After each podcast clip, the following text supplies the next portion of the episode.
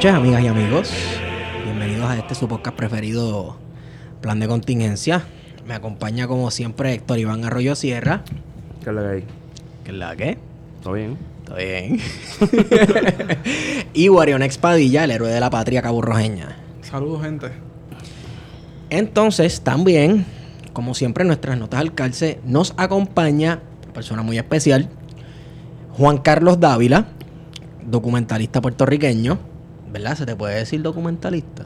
Lo que ustedes quieran, yo no sé. Bueno, pero que tú te consideras, porque en este mundo posmoderno y cruel, pues la gente se identifica como algo y se, y se cambia. eso. Podemos, podemos, pero lo que pasa es que la gente, pues, eh, se identifica con algo. No, no, ¿Qué lo valida? Cuando lo pones en una tarjeta de, de presentación y ya. No tengo tarjeta de presentación, así que no Bueno, sé tú- todavía. tu tarjeta- Documentalista. Exacto, tu tarjeta de presentación es tu trabajo. trabajo. Ahí Y he- estamos. He, podido ver parte de tu trabajo, específicamente el documental de Vieque. Este, y tienes una buena tarjeta de presentación, por lo que veo. Gracias, gracias. Los muchachos me podrán decir también. Este, nada, estudiaste en Sagrado, ¿verdad? El bachillerato. Sí, es correcto. Eh, bachillerato en Sagrado, este, Ah. maestría en la Universidad de California en documentación social. Que tú estás terminando el, el Y, doctorado. y ahora mismo estoy en el doctorado en estudios latinoamericanos, que por ahí ando, sí. Yeah. Eh, por ahora, si no me votan. ¿Por qué? ¿Por qué si no te votan? No, porque yo creo que hay, ¿sabes? Aquí en, en- en la academia, pues siempre como que hay un poquito de resistencia a, a, a tú hacer otras cosas que no sea estar en la academia. La resistencia al cambio. La resistencia al cambio en la academia puede verse como un mecanismo de protección. Cuestión de que déjame ver cuáles son estas ideas con las cuales tú vienes para ver si no estás muy al garete. Pero a la misma vez causa un inmovilismo cabrón como el que estamos viviendo en esta isla. Pero también tiene que ver, yo creo que con el trabajo de, de Juan Carlos, el tipo de trabajo que tú haces. Que cuestiona mucho, o por lo menos intenta cuestionar las estructuras, ¿no? Y quizás eso molesta o puede ser mal visto por la academia, quizás. Bueno, yo te diría que, por ejemplo, en el caso de, cuestionarla, yo creo que, por ejemplo, yo estoy un, en un departamento que, eh, déjame decirte, que, tiene eh, una mente, no, no- no quiero decir una mente, pero sabes, este, son, muy abiertos allí eh, a, a ideas, incluso ideas radicales. Ahora, este, yo creo que la misma estructura de la academia es la que limita, porque es como que eh, la, la, la praxis no necesariamente es bienvenida, tú sabes. Tú puedes hablar de cómo hacer las cosas si las pones bien en un paper, pero una vez las empiezas a ejecutar, eh, todo el mundo se asusta.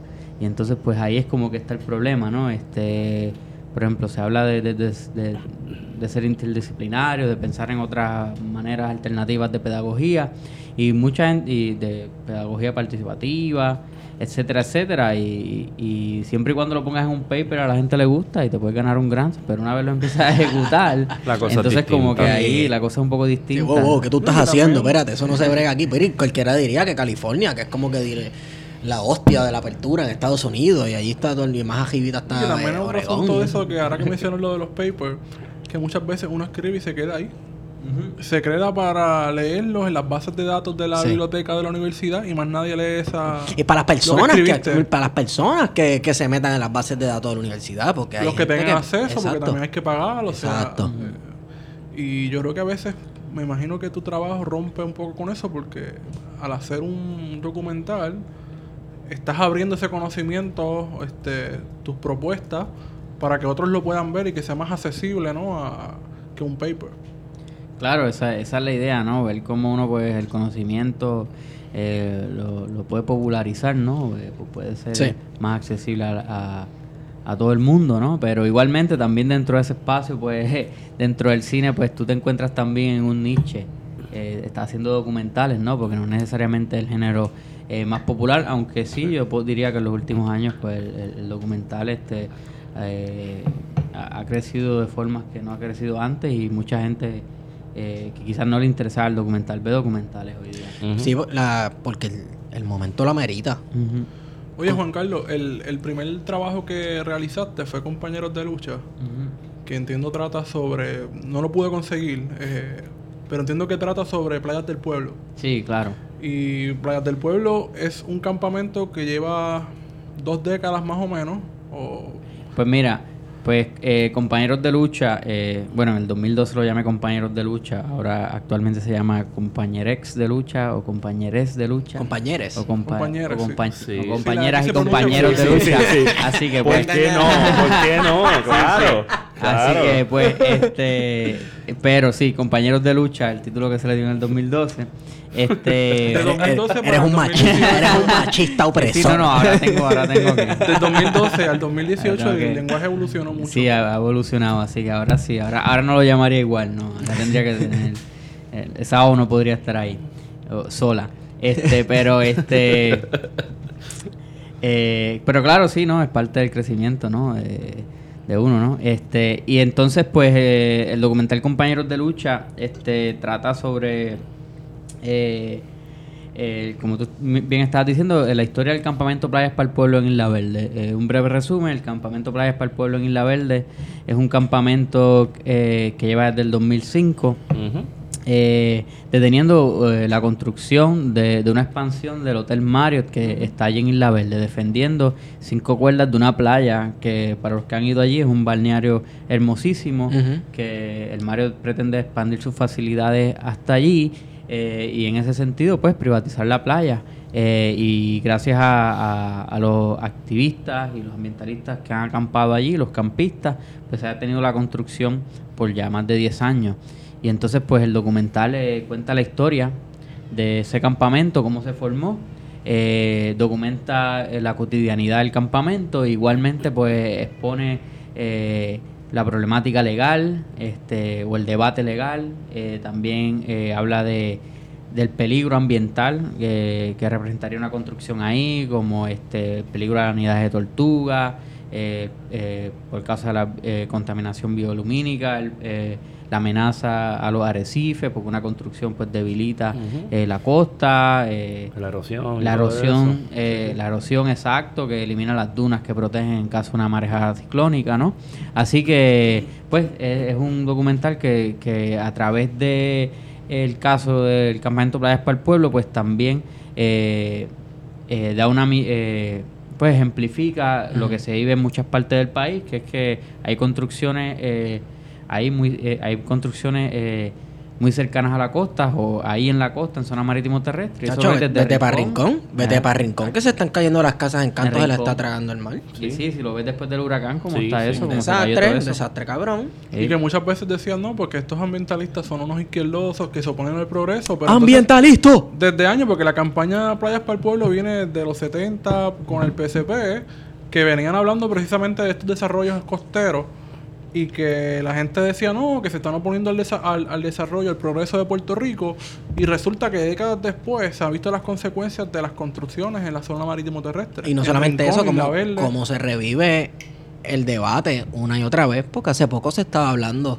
se, se volvió a revivir el tema Sí, sobre de- la expansión de del Mario. Yep. Entonces, ven acá, mencionaste algo que el documental cubría el aspecto legal. ¿Es legal privatizar, corporatizar una, ¿verdad? Corporatizar, privatizar una playa? Bueno, es que en, no, no es legal, pero el término que ellos usan es un arrendamiento a 99 No, años. claro, claro. Ah, que, mira. ¿Qué significa Ah, un arrendamiento a 99 años? Pero esa compañía privada podría bloquear acceso a personas que, por ejemplo, no paguen, que no hayan pagado para estar ahí. Se supone que no, pero hemos visto cómo eh, no es legal eh, y por eso es que también pues este se detiene, eh, eh, es, es el caso que continúan llevando los abogados eh, en, en este caso en particular, eh, pero hemos visto cómo por ejemplo a lo largo de Isla Verde, este pues este la gente no ha respetado eso y en muchos condominios eh, cortaron el acceso Sí, del público a la playa. ¿Sabes, ¿Sabes por qué lo digo? Pienso en la playa del Hotel Embassy Suites, Ujú. en Dorado, que prácticamente está privatizado porque el terreno es propiedad del hotel y para tu, tal vez la playa no sea propiedad del hotel, pero para tú entrar ahí es casi imposible porque tienes rejas y tienes una muralla y un montón y construyeron un montón de mierda y, y entonces se cogieron con camiones y tiraron piedras, hicieron hasta barreras que parecen hasta naturales y todo y no lo son, totalmente artificiales. Entonces me imagino que ese va a ser el método que se va a se- seguir utilizando para privatizar entre comillas las playas, bloquear el acceso físico que para tú querer ir a una playa a chilear en un spot que te gusta, vas a tener que coger un- me joda, una yola, un kayak, llegar ahí en kayak, darle la vuelta a alguna barrera cuasi natural. Cogerte, cogerte un Uber en un dinghy. Exacto, un dinghy. Oye, y dar el millón. El Uber- capitalismo es Uber- cabrón, así que puede. Sí, puede Uber marítimo. ¿Tú te imaginas eso? Un Uber a Vieques y Culebra. Se jodió. Uber marítimo. Sí, por el módico precio de 89 pesos te suelto allí. ¿Tú sabes la droga? No te vayas por la tangente. No es que Esteban. no mismo por la. Papi, es que La mente corre. es el Caribe y la mente corre. Exacto. Anyway, estábamos hablando de hoteles y privatización de playas. Claro, claro, da, da, da, da, da esa imagen que es errónea, ¿no? De que la, de que la playa es privada, ¿no? Y, este, y, y no lo es así, ¿no? Porque no, no, no es legal lo que están haciendo, esas construcciones son legales y restringir el acceso es, eh, perdón, las construcciones son ilegales y restringir el acceso es ilegal, así que es una es dar la apariencia de que es privada y, y la gente cuando no conoce las leyes, cuando no conoce sus derechos, no conoce que todas las playas en Puerto Rico son públicas, pues entienden, ah, esa playa le pertenece al hotel y es una cuestión de educación. Una cosa que hay que tener, o sea, hay que velar eso y hay que tener cuidado, porque la gente se lo olvida. La gente piensa, ah, pero deja que los hoteles hagan sus cositas y Porque que los turistas progreso, vengan. eso Eso es es progreso, pero la gente se le olvida que las playas son un recurso natural. El mar es un recurso natural Que se explota. que se explota, exacto. Entonces, ya le estás dando permiso a alguien para explotarte un recurso natural, sea de aquí o no sea de aquí, para privatizarlo, esto es mío solamente, y para tener acceso a él, tú tienes que pagar. Y no es ni, ¿sabes? Oye, qué Así casualidad. puede pasar. Ajá. Qué casualidad que no cogen una, un una- una pedazo de costa donde hay una laja bien cabrona, ni cogen un sitio donde el oleaje, donde hay una fosa de 15 pies, el oleaje está grande. ¿no? Ellos cogen el platito, Claro, la fácil, claro. la cherry, así Claro. cualquiera. Entonces, otra, otra explotación de un recurso natural que me viene en mente, pero ya no es por privatización, es por militarización, es Vieques. Claro. Vamos a Vieques. Vamos y a pienso en la pesca. Pienso en el documental este que vi, que presentaste los otros días en Casa Pueblo, ¿verdad? Sí, claro, en Casa Pueblo lo estuve presentando, la segunda vez que lo presento allí. Se estaba presentando como parte de, de la presentación de las memorias de Tazo Saya, Ujú. de, de Zenón. Ese, ¿no? Sí. Eh, y luego que se presentaron las memorias donde, donde Zenón pues narra un poco su vida, eh, se presenta el documental como un complemento y una de las personas, una de las familias más importantes que, que se reseña allí son los Zenón como, como esta familia que lideró la lucha eh, por la expulsión de la Marina que es una lucha que comienza con las eh, expropiaciones de tierra en los 40, con la Segunda Guerra Mundial. ¿Cómo fue esa experiencia de grabar con los Zenón y grabar en Vieques? ¿Por qué te interesó ese tema? Wow, este. Pues mira, pues en cuestión de, de por qué me interesó Vieques, yo. eh, para mí, Vieques siempre ha sido una inspiración en cuestión de, de, de la lucha puertorriqueña, ¿no? Es cuando eh, eh, Puerto Rico, los puertorriqueños, fueron capaces de vencer la marina más poderosa del mundo. Que mucha gente siempre se olvida de ese pequeñito detalle, que la Marina de Guerra de Estados Unidos es la más poderosa del mundo y estaba aquí. Aunque sigue presente de otra Bueno, forma está la aquí, presencia está militar, aquí, está aquí. ese pequeño detalle la gente se olvida de que fue el pueblo el que se enfrentó al ejército más poderoso del mundo. Exacto. Fíjate, fíjate cómo Con este, piedras y, y lanchitas. Fíjate cómo el poder este, cambia sus maneras de manifestarse y, hacerte, y hacerse presente. Porque primero era la presencia militar, tenían marines en la calle haciendo drills militares. Por ejemplo, pienso en el 1898, todos los marinos desembarcando y bajando. Este, tiene barcos haciendo ejercicios militares.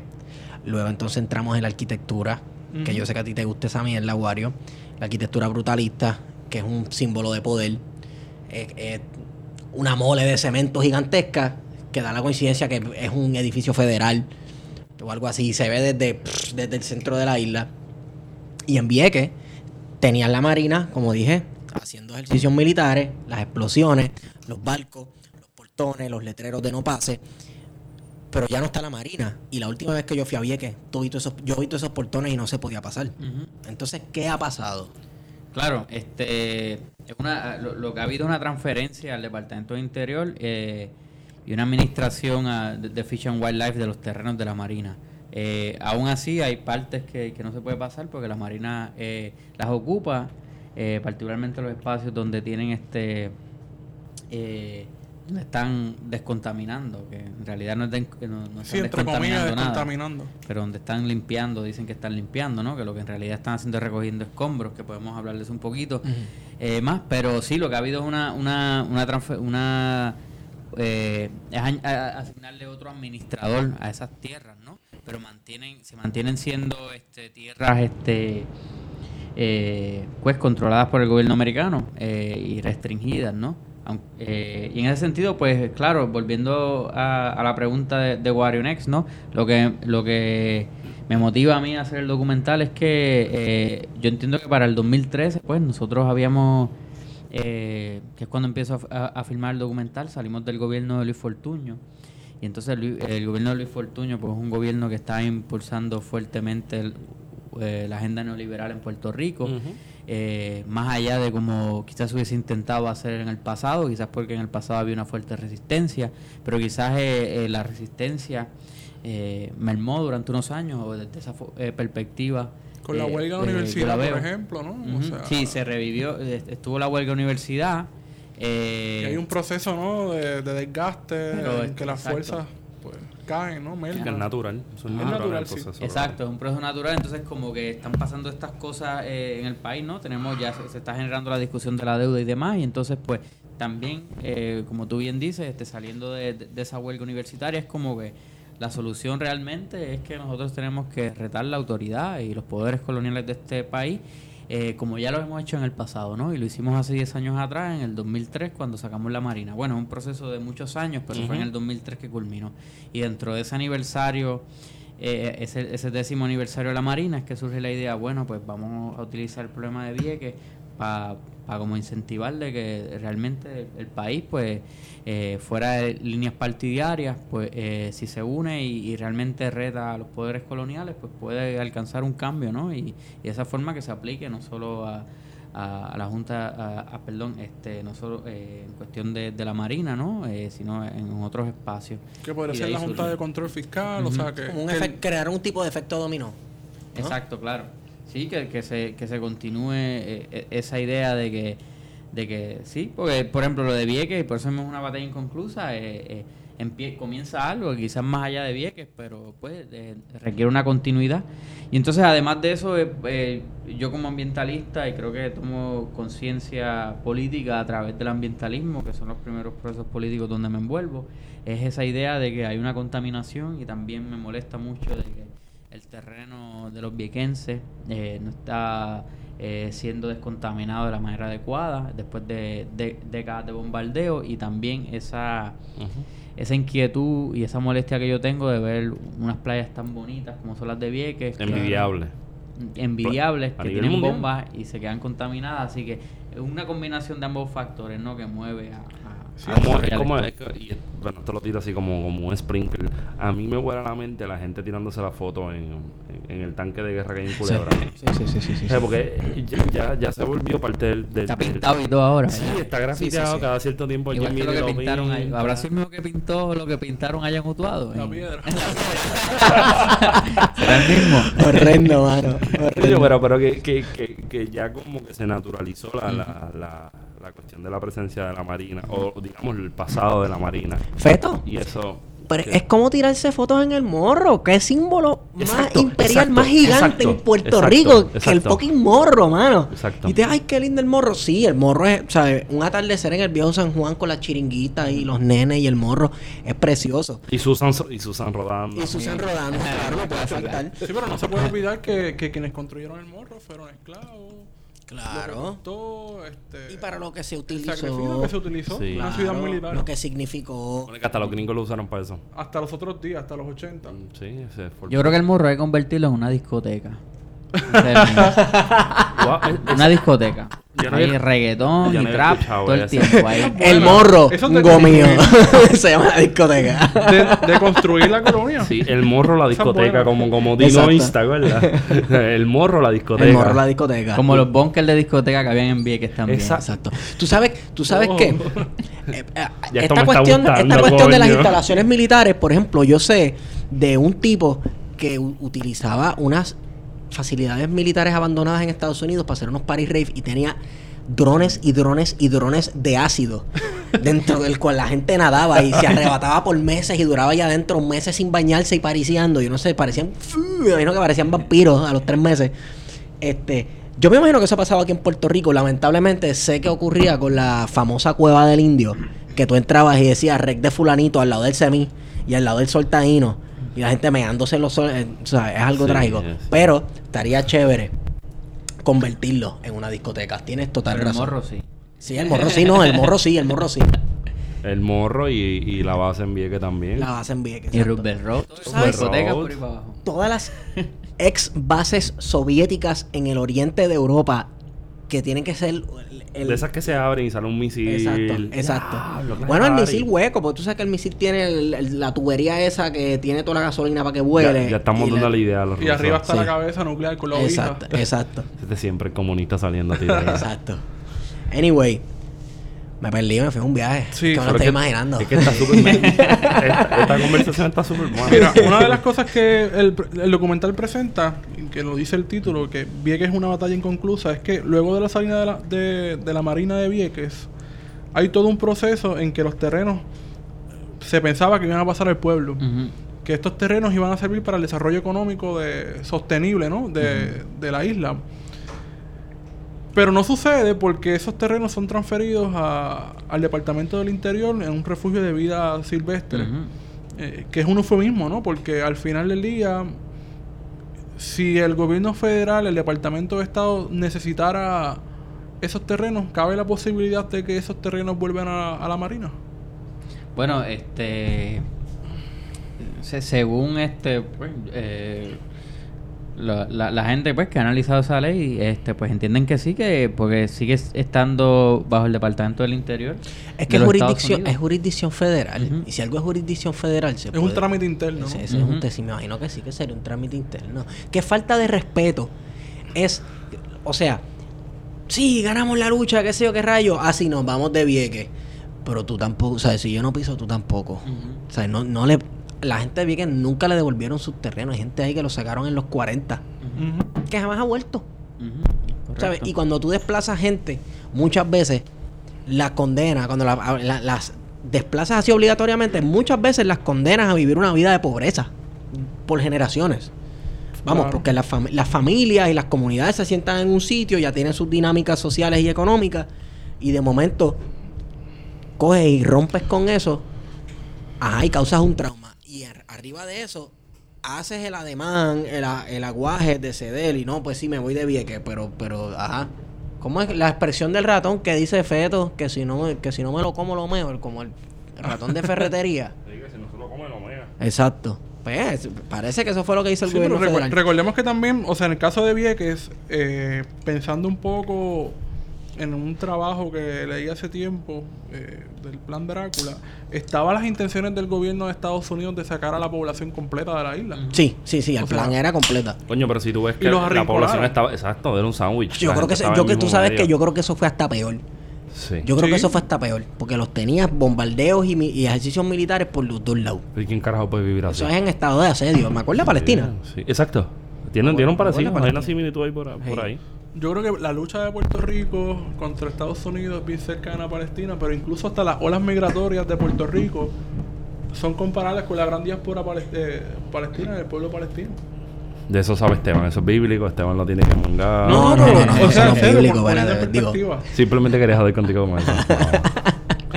Pero en efecto, o sea, el gobierno de Estados Unidos tenía las intenciones de remover a la- toda la población de la isla de, de Vieques para crear, utilizar la isla como un campo de tiro.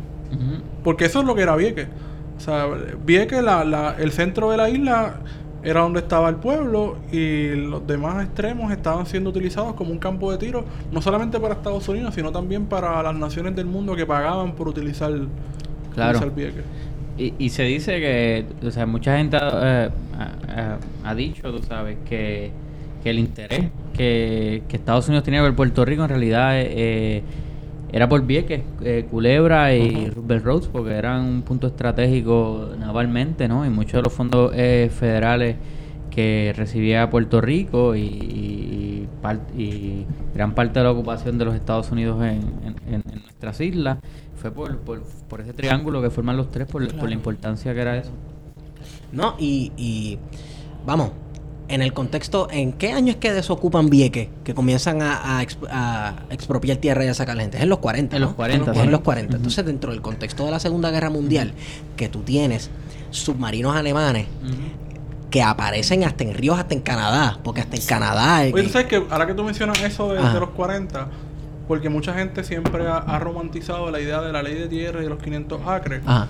Esto no se da de nada, o sea, se da el proyecto de la autoridad de tierra se da en un contexto en que Estados en, en que Estados Unidos está entrando en la Segunda Guerra Mundial, la legislatura insular ve eso y sabe que va a pasar ese tipo de expropiaciones y le da un, un marco legal que van a salir de ahí las parcelas, ¿no? De localizar a la Bueno, gente, pero- de- moverlas a otros lugares, expropiarlo y crear lo que son las parcelas. Pero algo, algo, algo que a mí me, me marca, pues, por de, de donde soy, estoy pensando en la base de Tortuguero.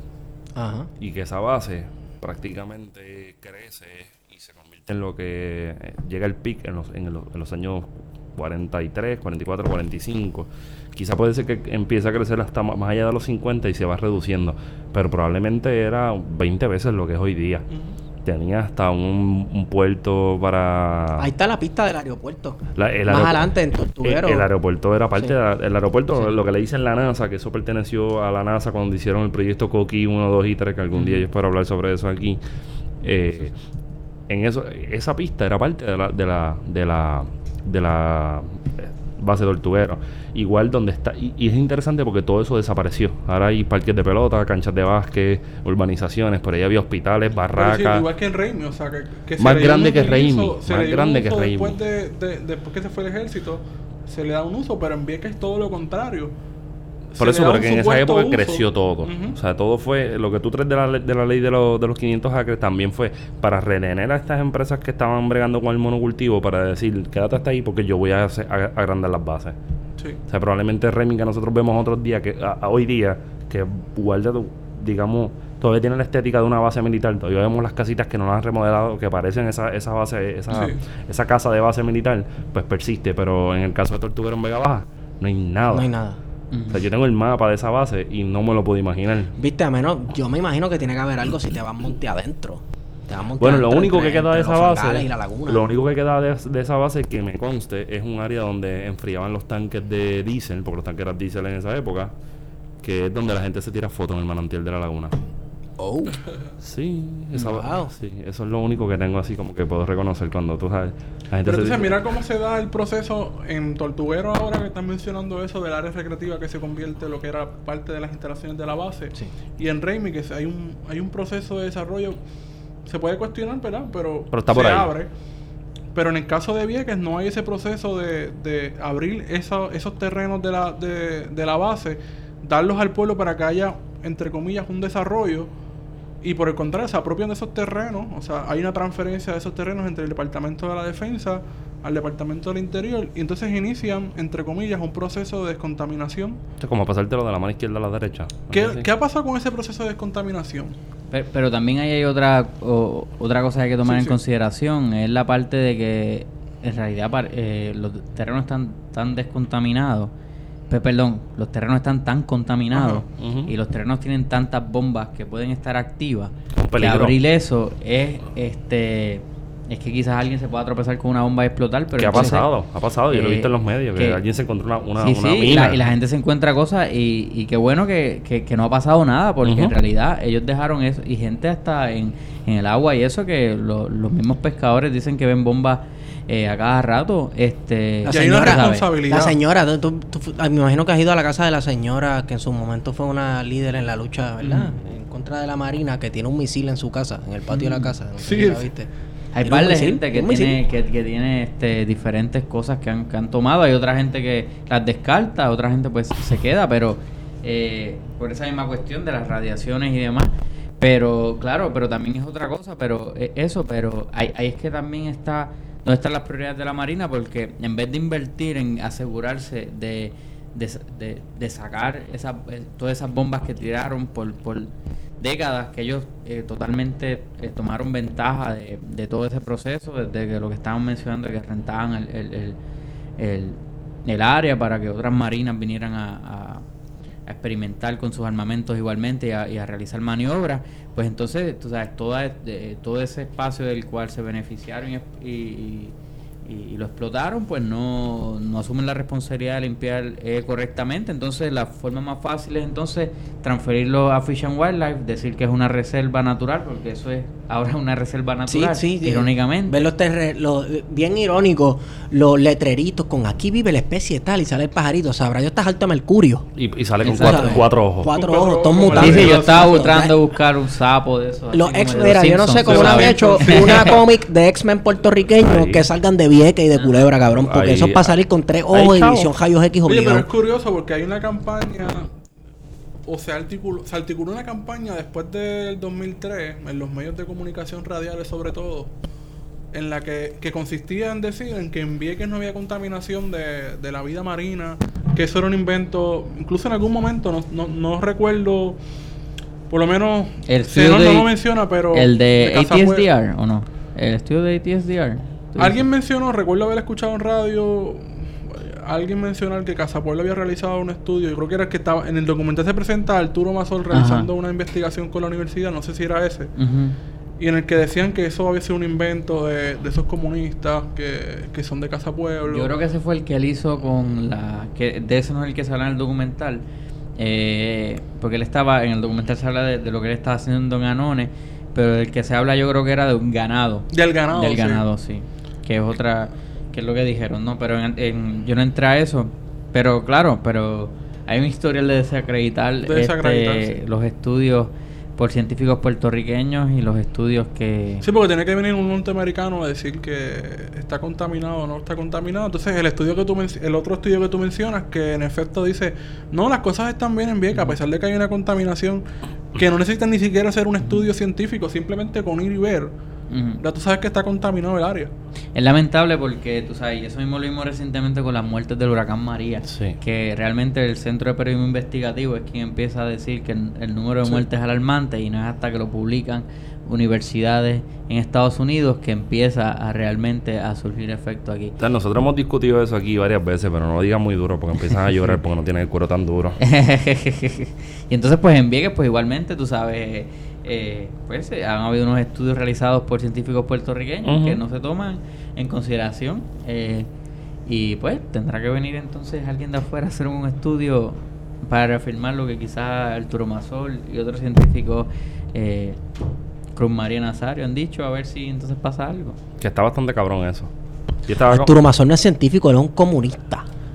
un, un preso político A- arrestado por Yo lo siento, la cualquier pizza y el persona yugo. que, pues, repito mil veces, cualquier persona que beba yuju con pizza Es, es un crimen. es un, eso es un crimen contra la humanidad, merece preso. Saludito al Arturo Mazo. Mira, pero yo tenía, yo, yo le estaba preguntando a Esteban sobre si, si, si, si esta discusión cabía en, en, en lo que estamos discutiendo ahora mismo, ¿verdad? Que es la cuestión de Vieques. Y era cuando fuiste a realizar, o sea, cuando realizaste toda esta, la investigación, todo lo que tiene que ver con el desarrollo del, del, del, documental. Llegaste a ver un Vieques que se convierte en una colonia de Puerto Rico. Como si fuera un Vieques que ha sido desechado en todos estos 10 años de lucha y que ha sido destinado prácticamente a su suerte a que corra por la de ellos. Sí, sí. Mucha gente en, en Vieques utiliza ese, ese término, ¿no? De la eh, colonia de la colonia, ¿no? Este, Yo tengo mis diferencias con, con, con esa idea de la colonia dentro de la colonia. Este, ahora que... Pues porque realmente yo, yo creo que... O sea, en, eh, hay, muchos otros espacios en Puerto Rico que, que no hemos hablado. Quizás lo de Vieques eh, llegó a, a, a oídos... A, o sea, llegó a, a ser un tema discutido internacionalmente, pero igualmente hay muchísimas comunidades en el centro de Puerto Rico y demás que tú sabes que también tienen necesidades tan significativas como los viequenses, ¿no? Y que también han sido eh, víctimas de, de la ocupación No del militarismo, pero también del capital que va por ahí. Exacto. Y entonces, pero también lo puedes ver hasta con en Rincón con el reactor nuclear que El tienen allí. nuclear, o sea, sí. lo que pasa es que no, no se ha convertido, quizás no, no es de la magnitud, pero en Rincón ahí hay mucha gente con cáncer de la tiroides y eso, alrededor de eso. Lo que pasa es que quizás no es el mismo número tan alarmante como el Que cáncer siempre en se menciona, hay un WIPR sacó un documental hace como dos años de la Fundación Luis Muñoz Marín, de se llama Mater Atómica, entonces me entrevistaban a gente de la comunidad y la gente decía o alegaba que entre las pruebas que se hicieron en, en el reactor nuclear hubo una fuga, que esa fuga pues pudo ver, tuvo repercusiones en la comunidad y que por eso ellos pues entienden que el aumento de, de- de las tasas de cáncer en- entre la comunidad son, es resultado de, de tener tan cercano esa planta nuclear. Coño, qué Es raro. Yo, pensaba de- que eso no se había usado. ¿Ah? Dentro de mi ignorancia, probablemente yo pensaba que eso nunca se, se había utilizó usado. la planta nuclear. sí. Eso se utilizó, Eso funcionó. sí. Sí. Ok. Y entonces, este, pues igu- igualmente, así que esa idea de, pero, pero hay, de que la colonia dentro de la colonia, pues hay, hay muchas colonias. Claro. Si fu- fuéramos a usar ese pre- esa, esa idea, ¿no? Lo podemos Son ver relaciones hasta... de centro-periferia también. Ujú. Claro, y entonces, este...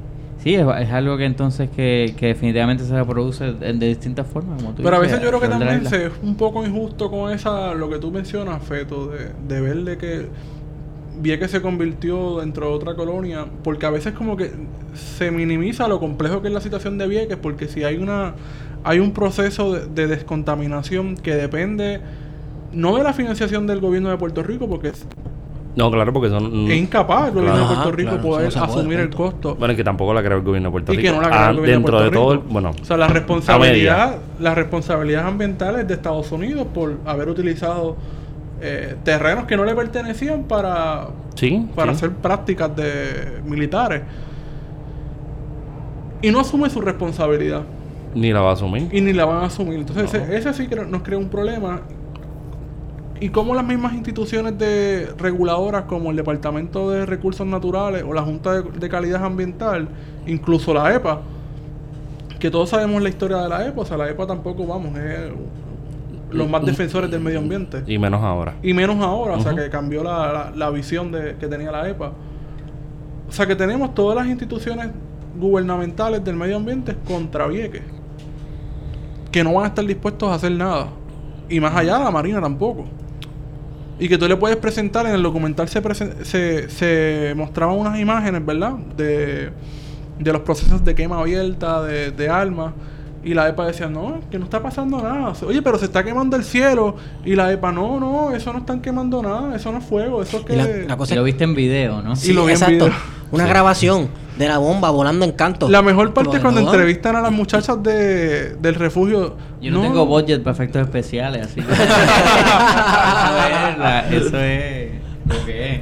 Y yo como que, wow, en serio, ellos tienen como que... Ellas, o sea, tenían la, la, la cara de decir, no, no, no, esas son cosas de ellos.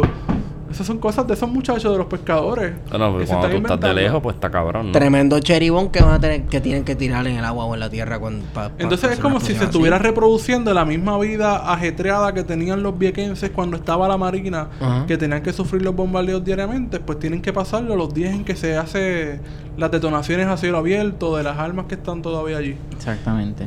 Bueno, entonces, esto va a sonar bien feo, ¿verdad? Pero la batalla de Vieques está inconclusa.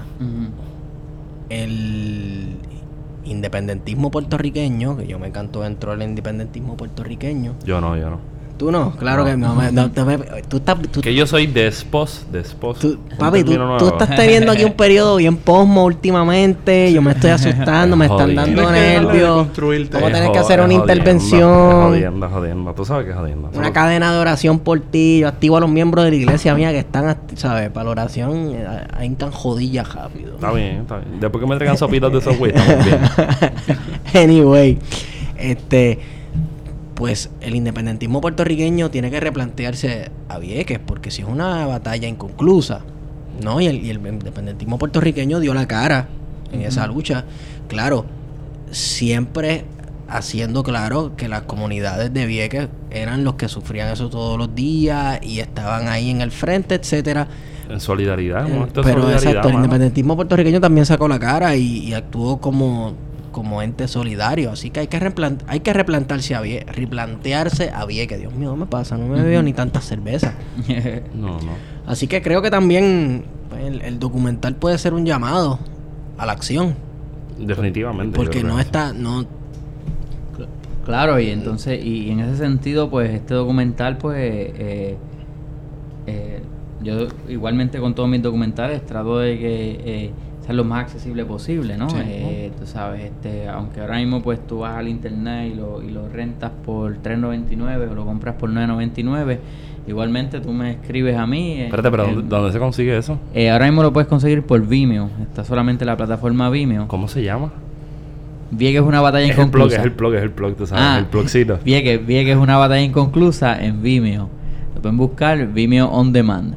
Y eso, pues, Vimeo On Demand lo pueden ver en, en- en- también, pueden bajar la aplicación en Roku, en Apple TV, lo que tengan, y entonces pueden pedirlo. Pero igualmente, cualquier persona que me escriba a mí, yo le doy el- la contraseña, ¿sabes? Yo no, ¿sabes? En vez de copyright, copyleft.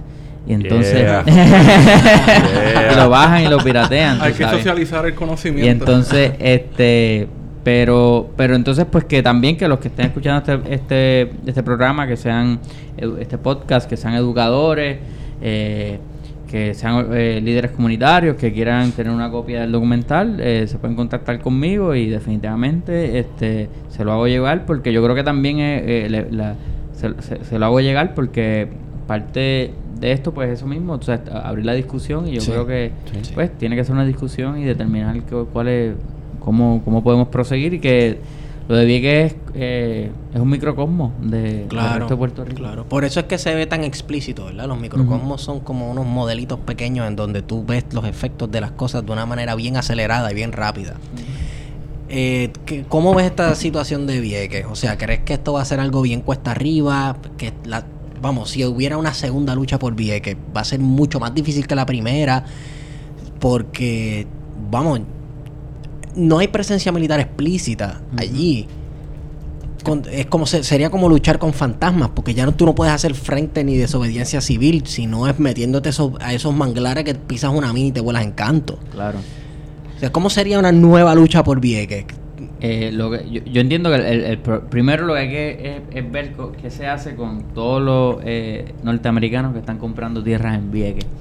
Este, otra, ¿cierto? Y como yo he dicho, este, Hay un proceso de gentrificación hay un grande. proceso de gentrificación grande. Entonces, antes eh, nos colonizaban con botas, ahora nos, con- eh, no- no- nos colonizan con chancletas. Y con coffee shops. Ya mismo ponen la arepería. Sí, y con La bitcoins. arepería. Y con Ya bitcoins. tú verás. Y con Exacto. el Con Airbnb. Bitcoin, quién sabe, los Airbnb. Ah, yo, vi una, no. yo vi una promo que, que el loquito este que, que está con los bitcoins va a tener y que un evento en Power Ah, eso vi yo también, Qué sí. locura, brother. Yo vi un video de él en un techo en, en el viejo San Juan, bojacho. Yo pensé que iba a volar en canto por encima de la azotea. Pero, claro, pero es ese mismo tipo de personas que, hay que esa gentrificación y eso y esa gente que tiene mucho dinero que viene Sí. y, y compra a Vieques con una fantasía de, de, de paraíso caribeño, ¿no? Y entonces, pues, ese es otro problema que, que, hay, que hay que trabajar porque, pues, como pasa en todo Puerto Rico, pues mucha, la, la juventud está yendo y, y entonces, pues, Vieques también no tiene... Eh, ¿sabes? Eh, por la falta de oportunidades eh, a consecuencia de... de La gente cruza el charco a la isla grande, a Puerto Rico. Y se van. y se- entonces, pues, eso es un problema que no se mantienen los jóvenes tampoco. Y sin los jóvenes, pues, eso es un problema. Así que vamos a ver. Hablando de los jóvenes, uno otro de los documentales tuyos Qué es lindo te quedó ese gancho. ¡Wow! ¡Qué gancho más lindo! Voy a hacer el día de los ganchos, papi. Papi, pero un Pero gancho. no. ¡Qué lindo! Oye. otro de los documentales que, que logré ver es la generación del stand-by. Oye, antes de eso, un saludito a Nelson Escudero y a Jesús Salgado, Chuito, Nelson, los quiero. los vi ahí, se ven lindos en cámara. Nelson, oye esto, so. Nelson, Sí, y ahí en ese Ah, documental un saludo a también Nelson, Nelson sale también Escudero. Efraín Cortés, que es pana del colegio. Ah, chévere. con- es un tipo bien, bien débil, Un ¿verdad? a- Chiquitín. Sí, chiquitín. Está como. Saludos de a Moca. Cortés también. Y ese es de los buenos. En Moca sale gente buena. Si hubiese ido a Lara, los hubieses conocido, pero como no quisiste ir, No, pues, estabas bien bien. pombo, pues. Mira, en la generación del a hablar stand-by, de la ahorita, ¿verdad? No, Sí. En la generación- amarre, vamos para allá, dale con calma. Sí, vamos a ver. sí, sí, sí, sí, Hay que conseguir otro, ot- otra transición como la de Lugar y jalarla bien bonito. que Yo- mira, en la generación del stand-by hay una visibilización de lo que es la precariedad laboral que, que sufrimos todos, ¿no? De, sobre todo lo- la generación de nosotros. Sí. Eh, ¿Fue esa la motivación principal de, de- de tu trabajo? O sea, estudiar y, y ver lo que estaba pasando con los jóvenes que no consiguen trabajo en lo que, en lo que estudian principalmente.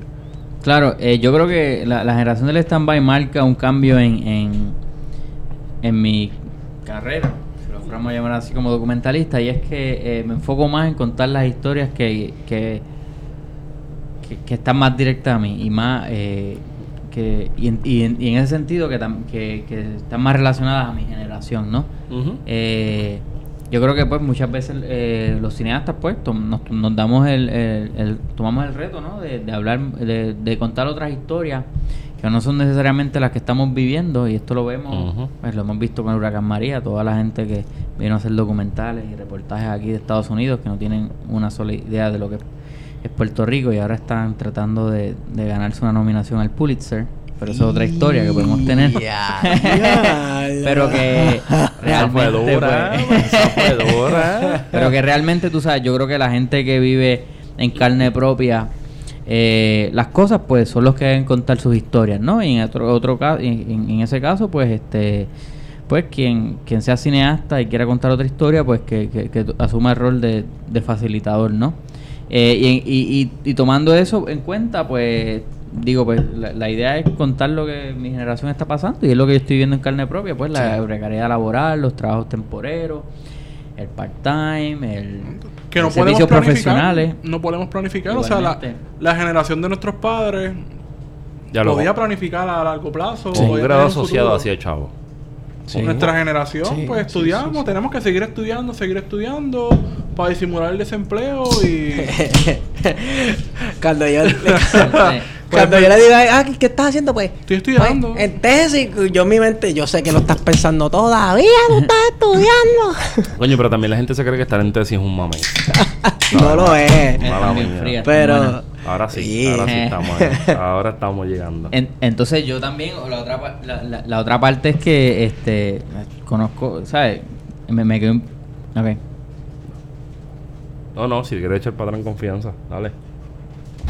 Ah, ok. Sí, sí, sí. Ah, Sí, sí, sí, que te veo ahí como No, que no, no, tirado no, al frente. está bien, está bien. tranquilo, ok. Que me, me sentí ahí como en casa, como en casa. Ah, pues métele, dale por ahí Eh, para abajo. qué bueno Mira, eh, pues yo creo que hay mucha gente de nuestra generación y que están haciendo unas cosas bien cabronas y entonces pues también hay que documentar eso para que los que vengan después de uno pues vean lo que nosotros hicimos. Entonces, eh, ante la ante tú sabes, yo no sé, tú sabes qué logramos logremos hacer, pero por lo menos que quede para récord eh, lo que lo que se hizo para que otros pues puedan aprender de nuestros errores y seguir echando para adelante el país, así que dentro de esa necesidad de contar nuestras propias historias y lo que los jóvenes de esta época estamos viviendo, pues surge pues contar la idea, contar eh, lo la generación del stand-by, que muy bien también está conectado a, a- a la crisis económica de Puerto Rico, El neoliberalismo. el neoliberalismo, la Sí. globalización. eh, A mí me gustó, y, y perdóname que te interrumpa, ¿verdad? Pero a mí me gustó, sobre todo, que puede ser el primer. Eso es un corto, es un cortometraje. Es un cortometraje, Son sí. 19 algo, ¿verdad? 19, 20. algo así. Este, 19 que yo que yo les recomiendo que lo vean. ¿Dónde se puede ver eso? Ese también se puede ver en Vimeo completamente gratis. Pues, Pueden buscar la generación del stand-by, les aparece y lo ven gratis. Otro blogcito bonito. Pero me, me llamó la atención sobre todo que, que yo creo que en los primeros tres minutos, o dos y menos, ya estábamos hablando de, de subempleo. Mm. Sí. Y Gracias a Nelson Escudero ahí, Sí. metiéndole.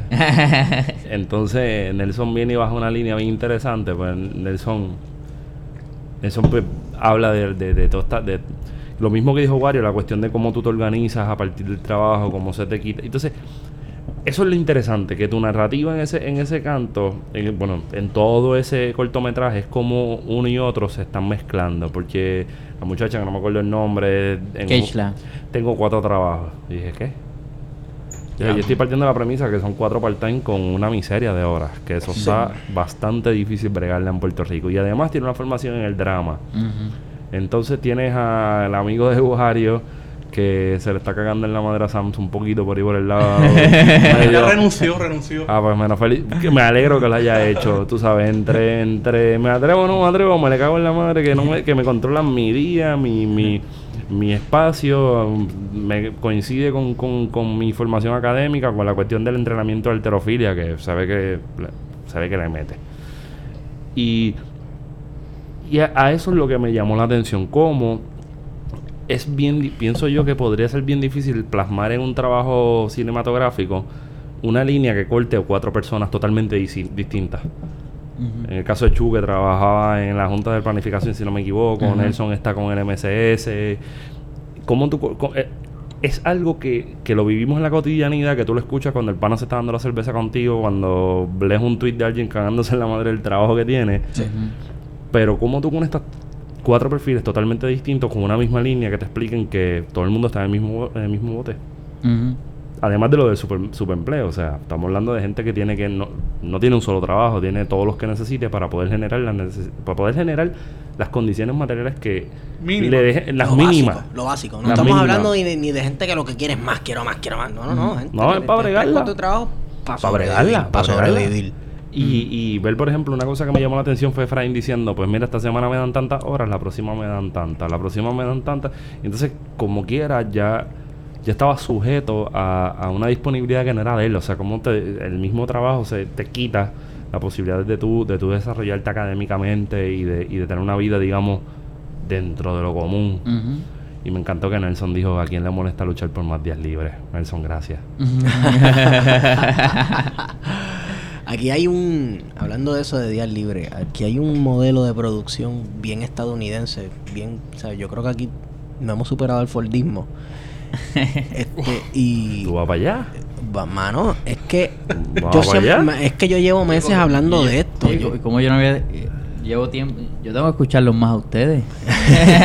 bueno, pues dale oído. Escúchanos, plan de contingencia en tu plataforma favorita de podcast. Este, mira, aquí en Puerto Rico se trató de importar un estilo de vida y de producción y de trabajo que en realidad no era, yo creo que no encajaba con nuestra cultura. No me estoy yendo en viajes nacionalistas. Ay, pero me tampoco. encanta. Dame decir esto: el vago siempre pasa doble trabajo. Pues entonces no es tan No vago nada, cabrón. Exacto. Dale, dale. Aquí sí. desde- y hablando de, o sea, de, vaga- la vagancia, de la vagancia, aquí de desde los tiempos de España se ha estado tratando de bregar con la vagancia aquí, y entonces luego llega Estados Unidos, invade y trata de imponer unos nuevos modelos de trabajo también para bregar con la sobrepoblación, con la vagancia, con las... por- las Que la vagancia no es un problema, pero era un problema para ellos. sí, sí, porque para un modelo de producción que lo que quiere es producir para ese excedente luego que hace es meterlo en la producción y producir más y producir más y producir más pues la vagancia es un problema. Entonces aquí creo que nuestra cultura el estilo de vida y nuestro estilo de vida caribeño eh, ese modelo importado e impuesto de trabajo qué sé y de producción creo que causó como un eh, causa trauma emocional brother esta cuestión del tapón de la Pero también es algo bien cristiano, este, sí, Esteban. sí, en la ética cristiana El del trabajo, el trabajo trabajo como que te, redime. te dignifica, te redime, te honra la sangre y el sudor de tu trabajo. Pero el cristianismo ha respondido al capitalismo desde los inicios, ¿no? Sí, sí, sí, sí, sí, sí. Entonces, este, bueno, el, el- el cristianismo, el cristianismo en el, vamos, el protestantismo estadounidense responde, ha respondido al, al capitalismo bien brutal, ¿sabes? Y luego la, la Estados Unidos como nación toma el protestantismo, su- hacen una Recuerda separación. que la lo decía Lutero, que es lo que decía Lutero, la salvación es individual. Sí, y la eso aplica a es todo. Sí. acá, yo que tuve que ir un momento a hacer- al baño. Sí, Eh, sí, salió Esteban de religión. Ya salió Esteban Beber, ¿no? Ok, ok. Dale, dale. Eh, nada, estaba hablando del, del modelo de trabajo y de producción que se que se pretende vivir en Puerto Rico, que creo que causa un trauma emocional porque es que es un estilo de vida demasiado... O sea, esto no es New York City, brother. Y ni la gente en New York City es feliz pagando 50 mil pesos a, O sea, que no podemos asumir el modelo, el apartamento. modelo de vida americano. El, el- el llamado sueño americano es imposible. Porque, Y- porque esto no es una cultura estadounidense para Y estar si te das sueño, cuenta, eh, cuando se crea Puerto Nuevo, que es la primera de esas grandes urbanizaciones, es el modelo americano, ¿verdad? Te Pero eso no era para los molinos. Eso no era para que trabajara en los molinos más abajo. Yo no sé en realidad, pero vamos, no era como que en los tiempos de España aquí era eh, el paraíso del trabajador. Bueno, ellos se les hacía difícil entender cuando llegaron esas memorias de los tipos que a esta, a esta gente le gusta, que si el de Íñigo, Ajá. A mí me gustan, Para lo que le gusta la que- fecha. A mí me gusta leerlo, pero eso de la fecha a mí no me importa mucho. Pero en esas memorias se puede recoger, incluso lo he visto en el caso mexicano por encimita. Se puede ver que hay una, una, una tendencia que va por, por la cuestión de que los indígenas en América Latina, pero más bien en el Caribe, digamos Arahuaco, trabajaban un producían o digamos, trabajaban un solo día para producir lo necesario por un año. Y eso al, al- al español se le hacía difícil, que no existiera una, una economía excedentaria. Porque Yo creo que si hay excedente hay capitalismo ya, o sea, ya puedes Bueno. vender, puedes acumular riqueza. hay un precapitalismo. Un precapitalismo, raro. como un mercantilismo ahí feudal. Sí, medio- es una cosa, es un- una cosa. Digamos que hay un valor de cambio y un valor de uso del excedente que tú tienes. Porque no- en el caso de nosotros no había moneda, no había nada. no- no- nosotros ya lo me construí como taíno, cabrón. No me faltan los y la canoa. Hacerte un piercing en la nariz, afeitarte aquí alrededor en forma de ture y el Está bien, no vamos a hacer eso. No vamos a hacer eso. Pero por ahí va, por ahí va la línea de, de, de que pues construyeron las cosas distintas. Y con todo y eso, cuando vamos a, a ver. Colón llega, por ejemplo, ya me fui bien más atrás. Colón llega a Puerto Rico. Estás peor que yo, cabrón. Digamos, digamos que llega y la- el, el- el- viene a traer las instituciones, el nuevo mundo y esas instituciones también traen los sistemas económicos y toda la cuestión, por resumirlo. Cuando llega Nelson Miles, ver la proclama de Nelson Miles literalmente es práctica, o sea, es casi una copia al inglés de lo que estaba trayendo España 400 años Actualizado. antes, actualizado, le dio un update, lo que faltaba era que dijera, mira, viene JP Morgan y viene todo este es que, corillo. Lo que pasa es que no te dieron la opción de darle clic a I accept the terms of agreement. Exacto, Te, te empujaron exacto. los terms of agreement por el por ya atarlo con, la, atarlo con las reformas laborales. O sea, cuando viene la, la ley Jones, la, eh, la ley Foraker, es una ley económica. Claro, no es una carta orgánica No es una carta orgánica Ese debate se- lo podríamos tener con, Exacto, con- es una, con los una ley abogados. económica que sienta las bases para lo que va a ser el paraíso fiscal que fue Puerto Rico y que sigue siendo Puerto Rico. A Allen no le funcionó eso, ¿verdad? Allen fue el que se enriqueció con azúcar Ese fue en que- la refinería en Domino Sugar. Boston. Y que terminó siendo Domino Sugar. No Exacto. sé, no le, no le, Eh, no le funcionó. Exacto. Pues, No, no, no, no había interés. O sea, era mejor ser inversionista y que ser gobernador. Claro. Pero atándolo así con las reformas laborales, la generación de stand-by, o sea, cuando se hace el documental, todavía no están latentes la- la- las reformas laborales que se hicieron en 2017 y que están en proceso este año, en 2018, que cambian mucho más la, la situación, que precarizan aún más la, la- la situación laboral. ¿Has pensado darle continuidad a, a esas entrevistas que hiciste? A ver dónde están ahora. A ver dónde gente. están ahora. Eso estaría cabrón. Este. Yo creo que eh, la generación del stand-by sirve como un. como un comienzo al documental eh, más, más reciente que estoy trabajando ahora, porque este. Espérate, la transición fue Claro. tuya. Ay, yo te mangué. ¡Qué duro! Eh, eh, ya era necesario, Andito, no lo dejamos hablar, nos quedamos, nos fuimos una tangente ahí, histórica. este- No, no, no. Esto, Claro, yo, es- esto yo es escuchándolo histórico. a ustedes, definitivamente, o sea, educándome también. Mira, Juan, esto es histórico. Es la primera vez que un invitado hace la. sí, sí. Qué bueno. Sí, que para bien sea. O sea, ya, ya, lo- ya lo estoy pillando, ya tiene que volver eventualmente, ya estás pillado. ¿A dónde era la transición? Al nuevo documental. Eh, mira, pues que el que yo creo que, que el, la generación del stand-by sienta las bases al, a- al documental que estoy trabajando ahora, en la actualidad, porque muchas cosas faltaron en la generación del stand-by, por ejemplo. Eh, y claro, es un cortometraje y, y cumplió su propósito, pero la precariedad laboral se extiende mucho más, ¿no? De los Claro. jóvenes. En ese caso yo me enfoqué en jóvenes con eh, grados universitarios. Ujú. Eh, porque particularmente pues este hay un eh, ¿sabes? Te- tenemos esta idea y estamos hablando un poquito del sueño americano de que pues de que el que estudia y el que se faja y, gradúa pues y se gradúa de la universidad pues pues tiene mejores posibilidades y tú sabes entonces yo quería presentar estas cuatro personas que son eh, perfectos ejemplos eh, para la sociedad de, jóvenes eh, trabajadores fajones este inteligentes y cómo este, estas figuras que pueden ser ejemplares, que son ejemplares y que, y que quizás en, cualquier otro momento pues tendrían más de una oferta de empleo buenísima, eh, eh, si no fueran las circunstancias que, se están viviendo, pero estos estos estos jóvenes ejemplares, inteligentes, como estaba diciendo, ven, ti- tienen esta... Eh, ¿sabes? Viven en la precariedad. Eh, ahora el documental se expande más allá. eh, el, el nuevo documental que se llama eh, Islas Prometidas, eh, por la idea de que Puerto Rico ha sido las, la isla y las islas, incluyendo Vieques y Culebra, han sido las islas prometidas para todo el mundo, excepto para los puertorriqueños. En este sentido me refiero al gobierno norteamericano y las transnacionales. Qué bonito. Pero no para los puertorriqueños. Entonces la, la precariedad se expande más allá, obviamente, de, las personas eh, eh, educadas, ¿no? Y, y tú sabes, y tratar de entrar a más, por ejemplo, eh, yo acabo de llegar de Lares antes de, de hacer este podcast. Y entonces, pues una de las cosas que, que yo estaba eh, filmando hoy allá era eh, un proyecto de, de apoyo mutuo que se está dando allá. Y hablando con, con las personas de, del área de Bartolo en Lares que, que enfrentan una precariedad distinta a la que enfrentan los de la generación del stand-by. Y entonces en ese sentido, pues el documental eh, más actual pues busca pues ver todos estos espacios de la precariedad y incluyendo la Junta de Control Fiscal que cuando yo eh, filmé la generación del stand-by no estaba la Junta de Control Fiscal, solamente estamos hablando de la deuda de 73 billones, 72, 74. No estaba ese ahí. escenario todavía puesto por ahí. Ajá, en el panorama. todavía no estaba Coño, pero lo eso. Yo quiero decirte que Ajá. lo prevé.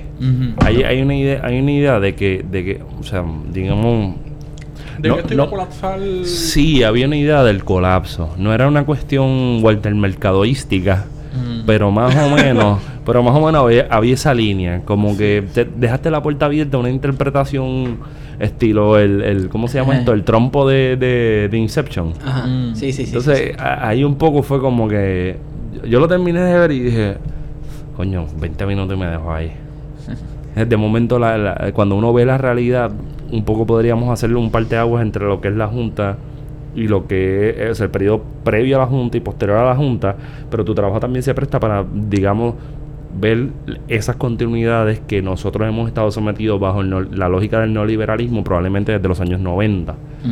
y que ahora es que nosotros estamos cogiendo el golpe, estamos Sí. materializando que mira, esto es lo que está pasando, mientras vemos países que han caído en crisis y han trabajado la situación de tal manera, nosotros la estamos trabajando bajo, o sea, ni, ni siquiera nosotros, porque hay un montón de gente en la calle que está metiéndolo bien cabrón, Hey, pero digamos el aparato represivo del Estado, me encanta ese término, Esteban, lindo, ¿sabes? Y, y el control imperialista, saludito a, a la producción que le encanta esa palabra, control imperialista, pues han tomado las decisiones por nosotros, en la defensa de nosotros, estoy Sí. haciendo comillas al aire, desde, desde una narrativa o desde un registro que en todo, o, o digamos, desde decisiones materiales que no han tenido ningún tipo de, de, ah, de éxito. Y para eso sobran ejemplos. Inclusive, el caso de, de- de Ucrania. En Ucrania hubo un desastre bien cabrón. De corte hasta de lo que em- empezó siendo un de corte nacionalista y terminó convirtiéndose en una cosa fascista medio al garete. Pero ¿quién estaba en medio de esa discusión? Natalia Yeresco. Natalia Yaresco. Mira qué casualidad. Porque es que eso no se, volvemos, eso no se da en el vacío. Esa doña no llega. eh, Probablemente esa doña, tú le ponías un mapa mundi hace dos años atrás, le decías, ¿dónde está Puerto Rico? Y te, No mar- dónde te mar- y te marcaba, y te marcaba República Dominicana. Probablemente. Con toda la ¿Sabrá probabilidad. todavía? Sí, porque con 600 y pico mil pesos tú te acuerdas, caballo. tú, te, tú te acuerdas. Eso no es bolsillo más, oí. Entonces, Oka, fui a Vieques, te vi en Vieques, estaba en Vieques también hoy. ¿Qué hacías por allá? ¿De qué trata el documental? En Lares, en Lares, mira, Vieques. Dios mío, este, en Lares, Lares. Estoy perdido. Aquí. Estoy con la mente en Vieques todavía. Regresa. Sí, sí, sí. Este, Antes que te cobren caro por virar. Entonces, Lares, te vi el domingo. El domingo. Estabas hoy. Sí. Sí, yo Pues, pues este, pues mira, pues como pues No des primicia, no te, porque esto tiene que salir en algún momento. No te vayas en la primicia, no te dejes que te manipula el En pensamiento. la Bueno, primicia, pues, la primicia. La primicia Mira. está en la primicia. Jodiendo. Pues ya que, pues mira, el documental, eh, particularmente estábamos hablando de la Junta de Control Fiscal, la crisis eco- económica de Puerto Rico. Pues la idea es contar la historia de la crisis económica, valga la redundancia, eh, la Junta de Control Fiscal, eh, a través de, lo, de quienes la- resisten. Y en este sentido, pues yo me enfoco en el documental en, en tres diferentes espacios políticos, que es la huelga, la lucha en la calle y la autogestión. Eh, como porque aquí en Puerto Rico pues se, se- se- usualmente se trabaja este la, la- la gente visualiza que el cambio político solo viene votando yendo a las urnas Sí. cada cuatro Claro. años Sí. Pero la idea del documental es presentar otras opciones no y entonces pues en el caso de la huelga pues me enfoco en, en- en las huelgas estudiantiles eh, la, huelga, la última huelga de la UPR. En el caso de la lucha en la calle, pues me enfoco en grupos como las jornadas acabaron las promesas, que han estado protestando desde el 31 de agosto, eh, cuando se nombró la Junta de Control Fiscal. Y en los proyectos de autogestión me enfoco en, en los centros de apoyo mutuo que surgieron eh, tras el paso del huracán María. Y entonces, pues por eso estaba en Lares, porque estaba documentando y realizando algunas entrevistas con eh, personas y en el eh, Centro de Apoyo Mutuo de Bartolo, que es uno de los, de los, de los centros que, que de autogestión y, de, apoyo mutuo, ¿no? Que, ha surgido tras el paso del huracán María y que, ha continuado. Eh, al igual que, los, que el Dutuado, el, que hay en Las Marías, otro que hay en Lares, el de Cagua, con Giovanni Roberto. Saludos de eh, Giovanni también. Saludos a Giovanni. Eh, así que, pues, en, ese sentido, pues, mirando eso, es, esa, es, eso esas tres bases, ¿no? Como, sí, la construcción de, exacto, la construcción de alternativas que, que, que, suponen construir algo paralelo, ¿no? al establishment, ¿no? Al Estado, como una respuesta a, lo que están sufriendo, ¿no? al ataque neoliberal y a las consecuencias del desgobierno, ¿no? Y de, y de todo lo que ha venido del capitalismo del desastre a partir de María, que se ha olvidado de toda la ciudadanía. Está chévere, me, me, gusta eso de la gente apropiándose de espacios, porque ahora está de, moda la palabra neoliberal lucha empoderamiento. está, está, todo el mundo ahora empoderado, hashtag empoderado. Haciendo café. Está cabrón.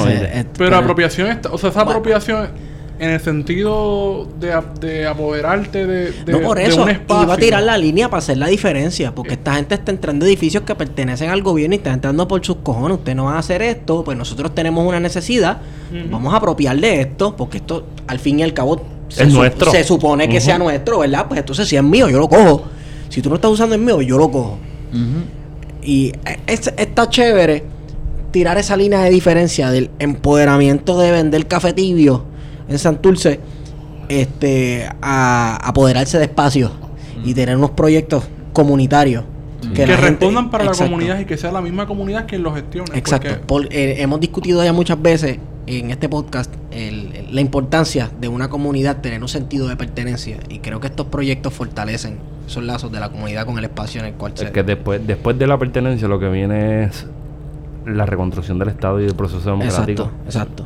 Yo creo que eso va por ahí. El otro día estaba, estaba comentando eso con alguien de que mi miedo con, con la autogestión comunitaria y todo este tipo de proyectos, sobre todo con la cuestión que nos habló el, el, hermano eh, Manuel Rodríguez Bancha, un saludito a él también que le meta esto. súper. Este, pues que, que también la derecha está montando ese tipo de, de, alternativa. Y entonces, pues, ¿hasta qué punto se diferencia el proyecto de, de, la derecha conservadora con la acción comunitaria dentro de lo que sería pues la, gestión comunitaria en general.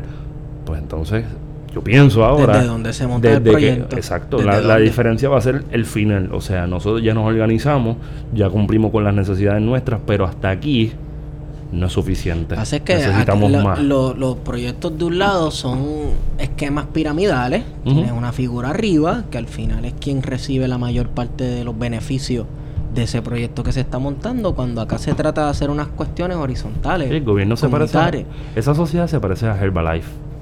El gobierno Herbalife. Ah, el gobierno Herbalife. Ah, ¿Cómo se llamaba el otro? El otro, que era el, que era antes de Herbalife, que eran pastillas. No, ah, no, no, no, no, no, no, es Carbotrap. Sí, yo sé cuál tú dices que, papi, hay gente que se metía. Eso, yo vi gente más afanada y haciéndole culto más esa mierda que a cualquier iglesia. Era algo como de vitamina. Sí, una mierda así. Ay, Dios mío. Se me fue, se me fue, se me la fue. Punta de la lengua. Anyway, este, como para cuando tú terminas ese documental, para cuándo sale, porque ya lo quiero ver.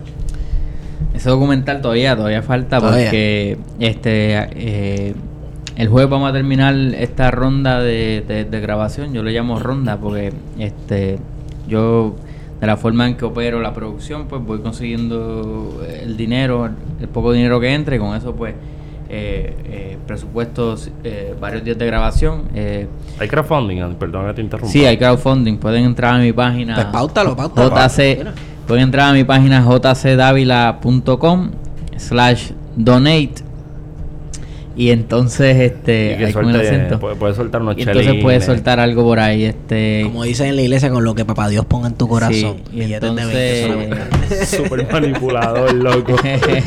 Súper manipulador. bueno, I call it like I see it, así es que dicen. Entonces, pues, este, el jueves terminamos un ciclo de, de nueve días de grabación que, que, que tuvimos en septiembre. Y luego de eso, pues, este, todavía falta, faltan hacer algunas cositas, este, eh, varias cositas, faltan otras entrevistas que, no pudimos eh, encajar aquí. Eh, así que creemos que voy a tener que sacar como seis días más de grabación en una y seis días otra vez. Así que habrán dos rondas más, una de- de- de seis días cada una, es como lo estimo, quedan como 12 días de grabación. Este, así que, eh, pero también, tú sabes, eh, nosotros, yo estoy siguiendo un proceso, tú sabes, no es solamente como que hacer las entrevistas y, y que la gente explique lo que está haciendo, sino que estoy siguiendo la acción, así que también eh, lo que quiero es que cuando el documental se termine sea como que algo que tú digas, diablo, esto... Ahí hay una escena de algo que pasó la semana pasada, Sí. tú sabes. Eso pasó la semana pasada Sí, y sí, está ahí. Así que es como que tratarlo de tenerlo más, este, tener los detalles más últimos de todo lo que estoy haciendo y, en- y, y pues todavía yo estimo que como para finales del, del año que viene, 2019, es que el documental estaría saliendo. No lo veo saliendo antes de noviembre, diciembre de 2019. Pero cuando este vaya a salir, espero que me inviten y los invitaré a la premier para que vayan. Obligado. Nosotros- Nosotros nos gusta ver documentales y reseñarlos y hablar de ellos, así que eres, eres bienvenido cuando Lo quieras. vemos, lo vemos contigo, te traemos y entonces te montamos el vellón solamente por joder. Dale, claro, claro. por, por joder, no es como que ah, te, te- te montamos un belloncito light y después empezamos con la discusión seria y con eso no hay problema. Entonces, para finalizar, eh, pauta una vez más el site para el crowdfunding y estas cosas. eh, jcdavila.com slash donate Ya tú sabes. o lo, donate. lo que papá Dios ponga en su corazón, no pressure. No. Solo billetes de 20. Exacto, exacto. Billetes de 20 para Mira, mira, pero quien esté escuchando este esto que, que se quiera guillar y que quizás tenga una capacidad adquisitiva más allá, pues también eh, pues este puede donar el, di- eh, el dinero y es algo que eh, puedes contar de, de los taxes, ¿no? Eh, así que quien, quien tenga una capacidad adquisitiva y quiera dar más, pues nosotros tenemos la capacidad de... Ah, para de las que planillas usted- y todo. Para, para las planillas, los, Un los de las planillas. Un saludito a Luis Armando, que- que... eso siempre me lo dice. Hay que decirle a la gente que si usted dona, usted puede descontarlo en la planilla. Eso es cierto. es cierto, es cierto. Bueno, Feto, ¿dónde te consigo? Espérate, dame un break. ¿Qué bajo? Que yo vi Generación Standby, pero no me acuerdo dónde lo vi. Ah, cierto. ¿Dónde podemos? Ajá. Generación del Standby lo ven en Vimeo. eh, pueden buscar en Vimeo la generación del Standby. eh, y ahí está disponible. También igualmente pueden entrar a mi página jcdavila.com y yo entiendo que la página es bastante fácil de, navegar y ahí pueden ver las películas eh, o donde pueden conseguir las, las películas este donde pueden ver los reportajes que yo he hecho y las distintas cosas que he hecho eh, así que pues jcdavila.com ahí pueden conseguir todo Mira, Juan, ¿y el documental que estás haciendo va a ser igual de neutral que los demás? Neutral. Objetivo. Objetivo, Objetivo, ni de izquierda ni de Ni de derecha. izquierda ni de derecha. Ese es nuestro Sí. lema aquí. Nosotros somos neutrales. Nosotros nos vacilamos a la derecha con eso. La Ok. derecha blandengue. Pero, de blandengue, exacto. La Y, derecha y- blandengue. y ahora le añadimos la prensa blandengue, pero eso estamos trabajando ese concepto. neutral neutral bueno este Va a ser objetivo, ¿verdad? la, la verdad es- la- No estamos jodiendo. Estamos Mira, mira, este, Sabemos que Eh, yo soy, yo soy eh, parcializado, lo admito, y no soy neutral. No eh, existe y soy cosa, parcializado, exacto, pero soy parcializado hacia la verdad, hacia la evidencia, hacia la evidencia, hacia la prueba, hacia la justicia. La verdad que- es revolucionaria, ¿no? claro, la verdad es revolucionaria, por eso es que es. Así que, claro, parcial hacia la verdad, hacia eh, la justicia y hacia la revolución. Excelente. y con ese punchline slash bumper, a mí me pueden conseguir en Twitter, arroba phtofe, toda la historia no la voy a contar. Y, y a ti dónde te consiguen? Me consiguen en Wario Candanga. ¿No quieres decir más nada? Nada, agradezco a Juan A Carlos. Juan Carlos. Juan Carlos, tuvo cabrón. Gracias, Sí, gracias. bueno. Tremendo, tremendo. Espero volver aquí pronto. Chévere, te esperamos. Bueno, hemos ido ¿Y a con ti- y ustedes. a ti Ah, dónde te a mí en Estigón, por Twitter. Sí. ¿Y no te consiguen los libros de Avon? No, no me consiguen en el libro. Coño, qué casualidad. El libro de Avon. ¿Qué fue esto? El de- he- hemos ido con ustedes. Plan de contingencia. Sweepy.